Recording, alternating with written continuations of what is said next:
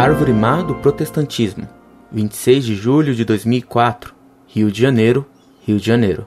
Senhor Fedeli, graça e paz da parte de nosso Senhor Jesus Cristo. Li alguns artigos escritos pelo Senhor e admiro sua inteligência e o conhecimento da nossa doutrina. Nossos irmãos católicos precisam da doutrina da Igreja para aprofundarem e enraizarem sua fé. Porém, discordo quando o Senhor utiliza com certo descaso dos movimentos e grupos surgidos na Igreja, como a RCC, por exemplo. Somos uma igreja que busca viver a unidade na diversidade, diversidade de dons e carismas, de devoção e da forma de expressar a sua oração. Acredito que se a igreja e aí utilizo a figura do nosso Papa, autoriza e abençoa a realização do trabalho desses movimentos, quem somos nós para questionar? Podemos sim não simpatizar, mas devemos respeitar e ver a importante contribuição que deu e continuará dando à nossa Igreja Católica. Informo que trabalho na Igreja há 22 anos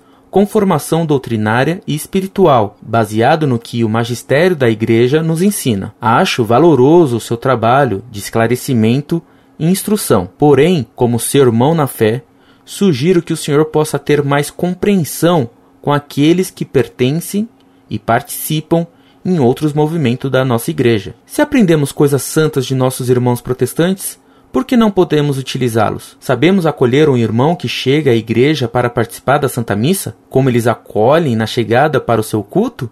Eu respondo: Não. Por que não aprendemos com eles? O que iria descaracterizar nossa fé? Nada. Fraternalmente.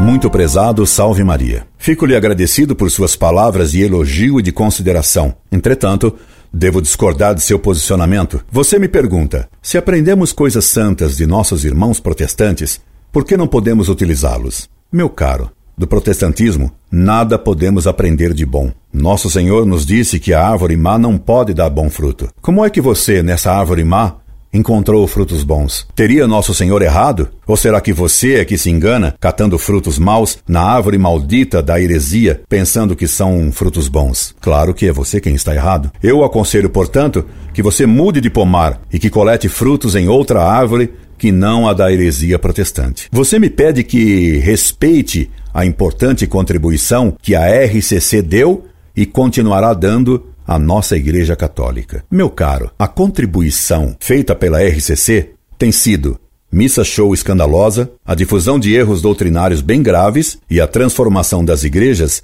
em torres de Babel, onde pessoas, iludidas por falsos carismas, enrolam a língua e se pretendem iluminadas pelo Espírito Santo. Embora se deva respeitar as pessoas, o erro e o delírio não têm direito a nenhum respeito. Os erros doutrinários devem ser combatidos e não acariciados por uma falsa caridade. Incorde Jesu e respeitosamente, sempre Orlando Fedeli.